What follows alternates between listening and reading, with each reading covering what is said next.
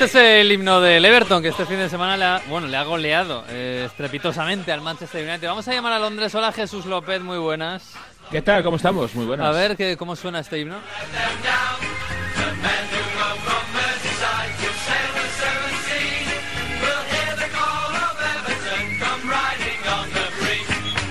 Pues sí, vamos a hablar del Everton, del United y también vamos a hablar de, sí, vamos a hablar de libros. Hola, ¿qué tal? Yo soy Alberto Fernández y el libro que recomiendo leer es El milagro de Castel di Sangro, un libro que escribe Joe McInnes, un estadounidense que se engancha al fútbol en el Mundial del 94, se engancha a Roberto Baggio y eh, le mueve muchísimo el interés por el calcio italiano, tanto es así que le acaba fascinando la gesta de un pequeño equipo de una población de apenas 5.000 habitantes, el Castel di Sangro Calcio, que hizo realidad una proeza casi inaudita. En pocos años pasó de las profundidades de la Liga Amateur a la Serie B italiana. Lo que hace McGuinness es que se traslada a ese pequeño pueblo para dar constancia un poco de la hazaña que hizo su equipo en la temporada 96-97.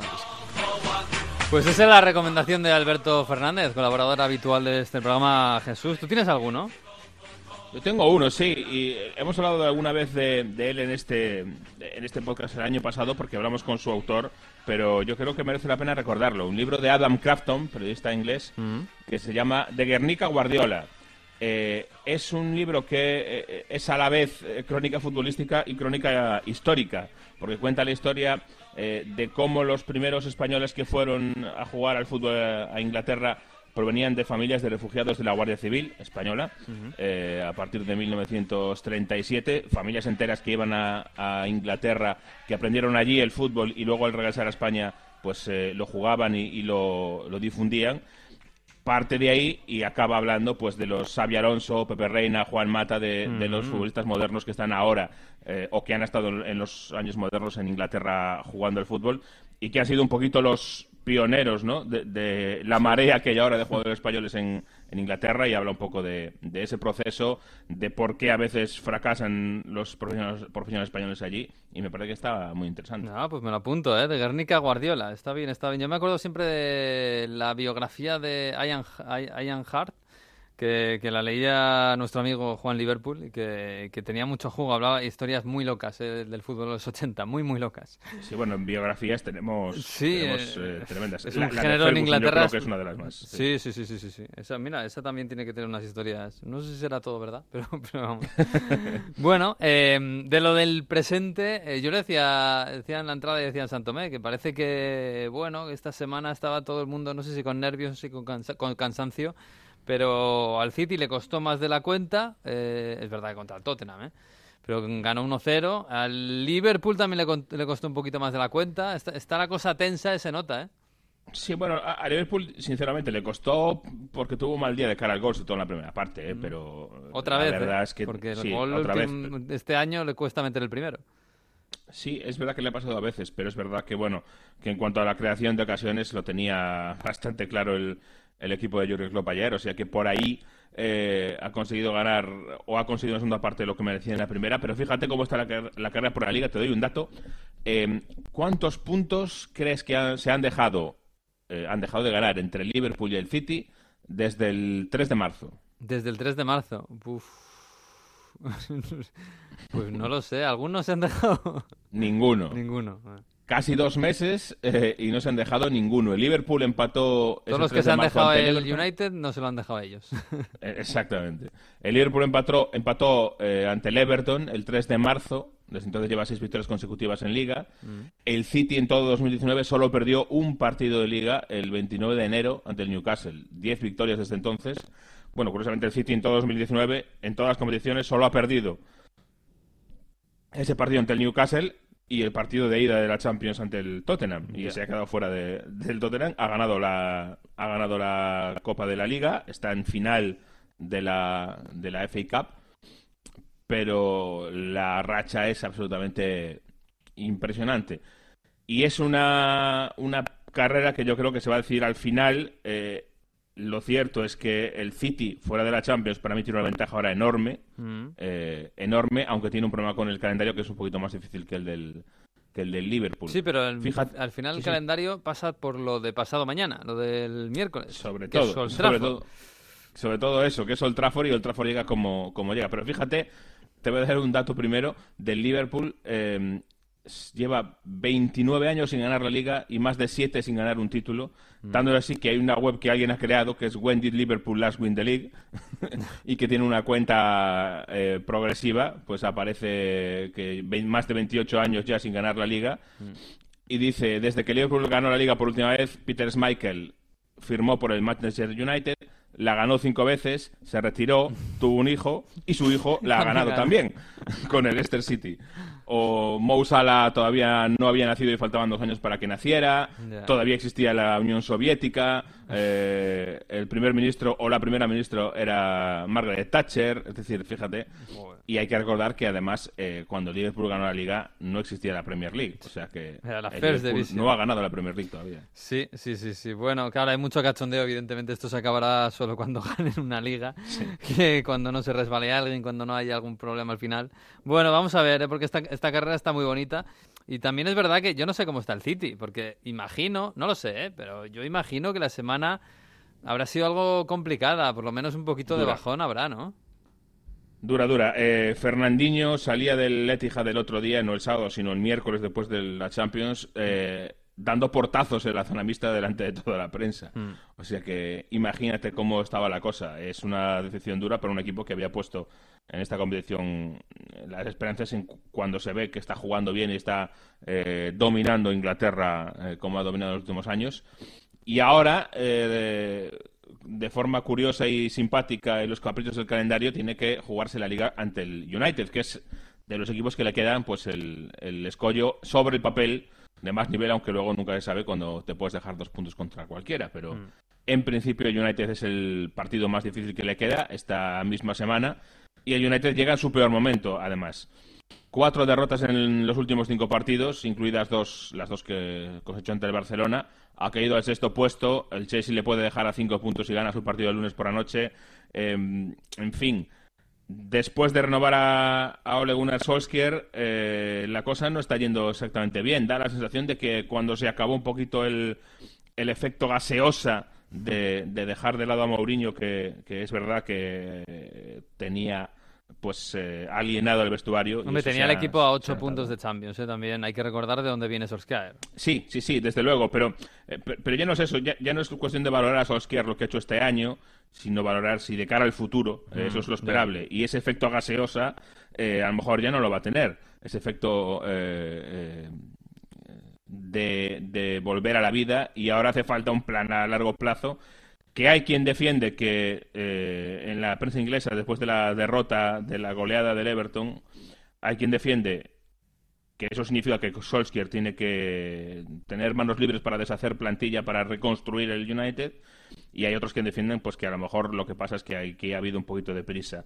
eh, que se han dejado llevar por las emociones de All at the Wheel y de qué bonito es todo y, y del hombre que ganó la final en el Camp Nou y no lo han pensado bien. Hay que recordar que cuando se va Mourinho se suponía que el plan era entrenador interino Solskjaer, fichar un, director deportivo hmm. para que ponga las bases del proyecto, para que busque jugadores y busque entrenadores, y todo eso no se ha hecho.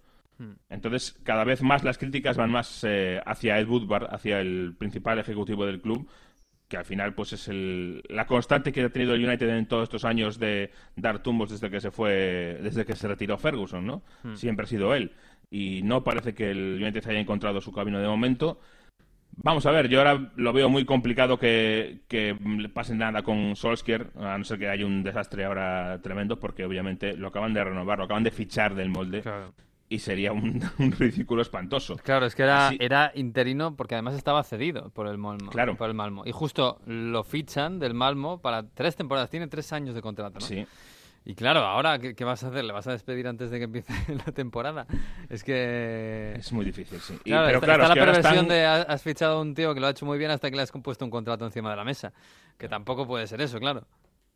Y ni siquiera has fichado un director deportivo en el que puedas confiar para eh, hacer los fichajes y hacer la plantilla y, el entrenador queda un poco más aparte, ¿no? Porque al final lo único que tienes es Solskjaer para construir la plantilla, con lo cual tendrás que hacerla más o menos eh, lo que él quiera. Hay también, obviamente, una, un componente de, no dar poder, de no soltar poder, que lo tiene Woodward en cuanto a las incorporaciones a los fichajes y por ahí a lo mejor eh, la historia de un director deportivo que tenga poder de decisión, eh, al final esa idea la han parado un poco. Pero sí es verdad que se decía que el United no tenía director deportivo porque Mourinho se negaba y estamos viendo que Mourinho hace meses que no está y el United tiene sin director deportivo. O sea que por ahí algo más había. Bueno, vamos a escuchar a Solskjaer porque esta, esta semana, claro, eh, le han preguntado otra vez por, por, el mal momento del equipo. El equipo viene de perder, eh, creo que seis de ocho partidos, eh, perder la Champions y con muchas críticas y ahora viene el City además. If you want to play at this more, and it's got to be, I've said it as well, my team to be the hardest, most hardest working team in the league. That's what we were. Under Sir Alex. That's what we've always been. You've Bex, Gary Neville, Dennis Irvin, whoever, the talent you've got, you've ran more than anyone. Bueno, se viene a defender un poquito, ¿no? Que hay que seguir, hay que, que le aprendió esto de Alex Ferguson, ¿no? Sí, pero ah, dice algo, yo creo, muy significativo.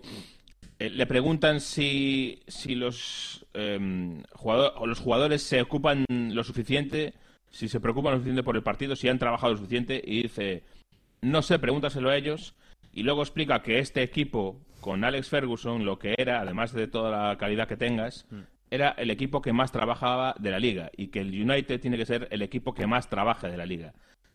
Es decir, em, al final eh, se vuelve a lo básico que es eh, corren demasiado o corren poco. Eh, y, y Solskjaer ha entrado en ese camino, en ese, para mí, camino un poco delicado de, comentar públicamente que tus jugadores no corren y por eso pierdes. Mm, sí, porque además si, eres el equipo que más dinero tiene en la Premier League y tienes que al final aferrarte a, lo que corren o no corren tus jugadores, claro. que te has gastado 120 kilos en Pogba, que te has gastado 90 kilos en Lukaku, que te has gastado lo que le pagas a Alexis y está en el banquillo, que es el, jugador más mejor pagado de la Premier. Hombre, al final, si, si encima, si, tienes que aferrarte al, físico, pues, pues, bueno, no sé, es un mal Claro, y es que y haces muy bien recordarlo, porque al final eh, hablamos mucho de todo lo que se gasta el City, eh, o todo lo que se ha gastado el City, pero es que el United mm, se ha gastado casi lo mismo, casi, casi lo mismo. Y, fíjate dónde, dónde está. Pero ya desde el, desde el último año de Bangal, eh, el, gasto de United fue brutal. Mm. Y claro, también cuentan que lo gastas, ¿no? Digo yo. Sí, sí, sí, está claro. Sí, a lo mejor han fichado menos cantidad, pero claro, han fichado jugadores muy, muy caros. Pero bueno, eh, oye, en la otra cera, en la del City, decías que están un poco de bajón, lógicamente. Pero bueno, este fin de semana mm, han, recogido, han, recuperado un poco la moral, supongo, ¿no? Eh, con esa victoria contra el Tottenham 1-0. Eh, y no sé si incluso con el buen partido de Phil Jones, porque bueno, Phil Jones volvió a jugar, 18 años. Eh, siempre hablamos. Phil Foden, perdón. Phil Jones. No, Phil Jones mejor que no juegue. El pobre, Phil, Foden, que volvió a jugar. Siempre hablamos de que tiene pocos minutos, de que tiene muchísima calidad, que cuando sale lo hace muy bien. Bueno, este fin de semana jugó, marcó el gol. Y ya no solo por el gol, ¿no? Pero porque hizo un buen partido. Un buen partido, eh, sí, junto a Bernardo Silva, que fue elegido el, el MVP.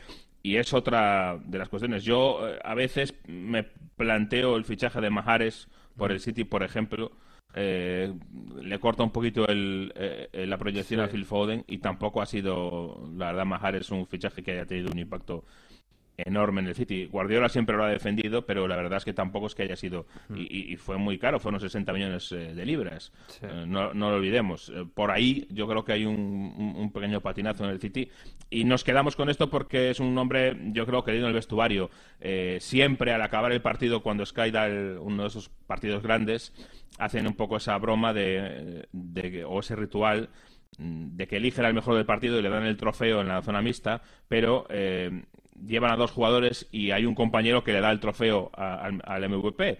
Entonces estaba Phil Foden y estaba Bernardo Silva para darle ese trofeo a Bernardo Silva y pasó esto. No, I'd like to hand it over to Phil because I, no, think, no, I honestly think he deserves it. He's so young. Thank you. He's, he's a fantastic player and this one's for you. He scored the winner, so congratulations. Thank you. Lovely gesture. Done, guys. Se ponía un poco pues- colorado Foden, ¿eh? Sí, porque dice Bernardo Silva, no, mira, yo se lo doy a Phil, el, el trofeo del mejor jugador, porque ha hecho un gran partido, se lo mereces joven y además ha marcado el gol de la victoria, así que para ti. Es un, eh, es un bonito gesto, pero a la vez es un poco raro, ¿eh? Que conste, pero bueno. sí, sí, bueno, es Porque un poco... plan, bueno, El este chico trofeo que tal- me dais, Sí, vamos a dárselo al chico que este, tro- este trofeillo, pues bueno, que tampoco a mí me hace mucha ilusión. si fuera balón de oro se lo daría también. sí, seguro, seguro, seguro.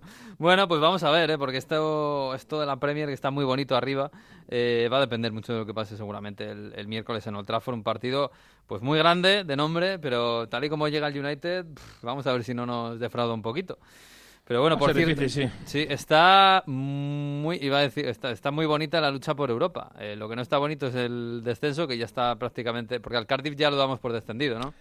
Bueno, ojo, ojo porque mm, ¿Todavía le das opciones? yo le doy alguna opción, sí, porque vamos a ver, en el cuanto al descenso, el Cardiff se jugaba esta semana eh, todo prácticamente, pero ha conseguido un resultado bueno, que fue ganar al Southampton entre semana. Con lo cual todavía tiene alguna opción. Date cuenta que al final el Cardiff tiene 31 y el Brighton, perdón, eh, ganó el Brighton, no el Cardiff, eh, Sí. ganó el Brighton y está a tres puntos del Brighton. Es decir, bueno, pues eh, quedan. Es verdad que tiene un partido Tiene un más, partido con lo más, cual claro. el Brighton tiene que perder, pero bueno, sigue siendo una diferencia pequeña. Va- vamos a ver lo que pasa. Eh, lo tiene muy difícil, obviamente, el Cardiff. No me gustaría estar en su puesto, ni en su pellejo, pero bueno, eh, no está muerto aún. Y por encima, la noticia yo creo que es que se ha salvado el Newcastle, el Newcastle de Rafa Benítez, con esa victoria, ese hat-trick de, de Grande Ayoce Ayoce. Pérez el, Sí, el sábado. Eh, fíjate, eh, dos triunfos seguidos, eh, tan difícil y tan fácil como eso. Tenías 35, estabas ahí en el medio del lío y con dos triunfos seguidos, pues saltas a 41 puntos y estás absolutamente libre de, de problemas. El problema del Newcastle ahora, ¿va a seguir no va a seguir Rafa Benítez? Rafa Benítez quiere el control, eh, quiere tomar decisiones, quiere poder de decisión en cuanto a fichajes, además, obviamente, de dinero para, para implantar esas decisiones. Eh, y hay un cierto, un cierto debate. Es verdad que la mayoría o la gran mayoría de la afición quiere que Benítez se quede. Ha habido también alguna voz que decía que no se sabe si será tan eh, bueno eh, darle a un entrenador todo el poder de los fichajes, porque los entrenadores ya se sabe lo que pasa con ellos. Y otro problema es el de Ayoce, Ayoce Pérez, que ha, ha marcado tres goles, que ahora se ve fuerte, y que ha dicho que le gustaría escuchar qué ofertas tiene durante este verano, sobre todo para volver a España y quiere jugar a la Liga Española. No ha jugado en primera, ha jugado en segunda en el Tenerife, de allí vino al, al Newcastle. Eh, es ahí donde ha tenido experiencia en una primera división, que sea la Inglaterra. Se habla en la prensa local de, de Newcastle de Betis y Valencia, eh, que serían equipos interesados. Le quedan dos años de contrato a Yoce y ha dejado caer que, bueno, que a ver qué pasa este verano. Mm, pues mala noticia para el Newcastle porque cada vez está teniendo más peso en el ataque y esa pareja Ayoce-Rondón la verdad es que está funcionando bastante bien. Pero bueno, también Junto Ayoce... al Mirón, ¿eh? que también llegó en, en Almirón, invierno. Sí, los- y fue- el poco tiempo que ha estado, joder, ha sido muy importante eh, para el Newcastle. Y claro, Ayoce hay que tener, hay que tener en cuenta un canario en Newcastle. Eh, tiene que ser duro, ¿eh? el clima. Eh, seguro, sí. Tiene que ser duro, tiene que ser duro. Desde luego, ah, lo que ha demostrado Yoce es eh, carácter, Sí, fortaleza sí. de carácter y adaptación, porque no era fácil eh, salir airoso de ese, de ese eh, reto que tuvo. Sí, sí, sí, lo ha hecho muy bien. ¿eh? Poco a poco, poco a poco, pero lo ha hecho muy bien. Fíjate, lo que está también muy bonito es la lucha por, bueno, por la Champions. Es muy evidente, ¿no? Eh, ahí están Tottenham, Arsenal, Chelsea United. Uno, dos de esos cuatro van a estar. Y la séptima plaza, que está, que, que- que nadie se olvide, porque si el City gana la Copa, el séptimo también va a Europa. Ahí el Watford tiene dos balas, la de la Copa y la de la Liga. Y el Watford lo está haciendo bastante bien, ¿eh? Este fin de semana, otra vez con Deulofeu. Otro Sí, de que, que está terminando la liga de forma Sí. buenísima. Pero ojo, eh, aquí hay que explicar también con el tema de las plazas de, eh, de Europa. Hay una carambola que puede pasar y que sería mala, entre comillas. Es muy difícil, pero puede pasar. ¿Qué pasa si, por ejemplo... Es, difícil, pero, pero no tanto, ¿eh? Claro. Explícalo. el Tottenham gana la Champions. Bueno, el Y- Liverpool. Bueno, sí, claro, el Tottenham tiene que Sí, ser. el Tottenham es más fácil. El Tottenham gana la Champions eh, y, eh, claro, como se está centrando en la Champions, deja caer un poco en Liga. Está a un punto solo del quinto. Hmm. El Tottenham queda quinto en la Liga y gana la Champions. En teoría, como ha ganado la Champions, tiene su plaza de Champions asegurada. Hmm. Y además el Arsenal queda sexto por detrás y gana la Europa League. Con lo cual O tendríamos... el Chelsea, ¿no? El Chelsea también. O el Chelsea también, vale. sí. Que ahora mismo está quinto, sí. Exacto. Entonces, ¿qué pasaría con eso? Que en teoría habría cuatro equipos que tienen plaza de Champions League por liga y dos equipos que tienen plaza de Champions League por ganar la Champions y la Europa League. Eso no se permite por parte de la UEFA, solo puede haber como máximo cinco. Con lo cual, el cuarto de liga, en este caso pues podría ser el Arsenal o el Chelsea que no gane la, la Europa League, se quedaría fuera de la Champions. Y obviamente se correría un puesto y el séptimo también tendría ese, ese mismo problema. Es decir, que puede ser que el cuarto de la Premier este año no vaya a la Champions. Hombre, es una carambola, no es tan difícil. ¿eh? Lo que pasa es que yo lo que más difícil veo es que el Tottenham gane la Champions y a la vez además esté fuera de, de zona Champions en No, la Premier. yo creo que si gana la Champions es probable que quede fuera, porque date Sí, cuenta que el Tottenham tiene 67 puntos, el quinto, el Chelsea, tiene 66 y un partido que jugar, o sea, no es tan raro. Bueno, bueno, bueno, no sé, no sé, no, no lo veo tan fácil, pero bueno, tampoco es tan, tampoco es tan, tan carambola, pero bueno, lo vamos a ver. Bueno, Jesús, voy a llamar a, a Mario, que no sé dónde está, por ahí con la Pascua. Oye, allí en Inglaterra lo de la Pascua es el Eastern, que, El que, que ¿allí se hace algo?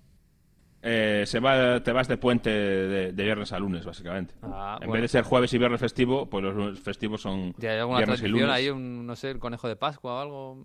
Ah, bueno, eso sí, sobre todo los cream eggs. Los cream eggs ¿Qué es un, es un, un dulce muy, muy típico Ah. que lo vende la empresa local Cadbury de, de chocolates, que es pues el eh, una especie de huevo Kinder, pero es otro tipo de receta con, con otro, no tiene eh, juguete dentro, tiene pues como una crema eh, dentro Ah. y es muy, muy, muy, muy tradicional. Es una institución, todo el mundo de niño los ha tomado eh, pues eh, sin parar. Los lo lo venden solo en esta época del año, alrededor de esta época del año.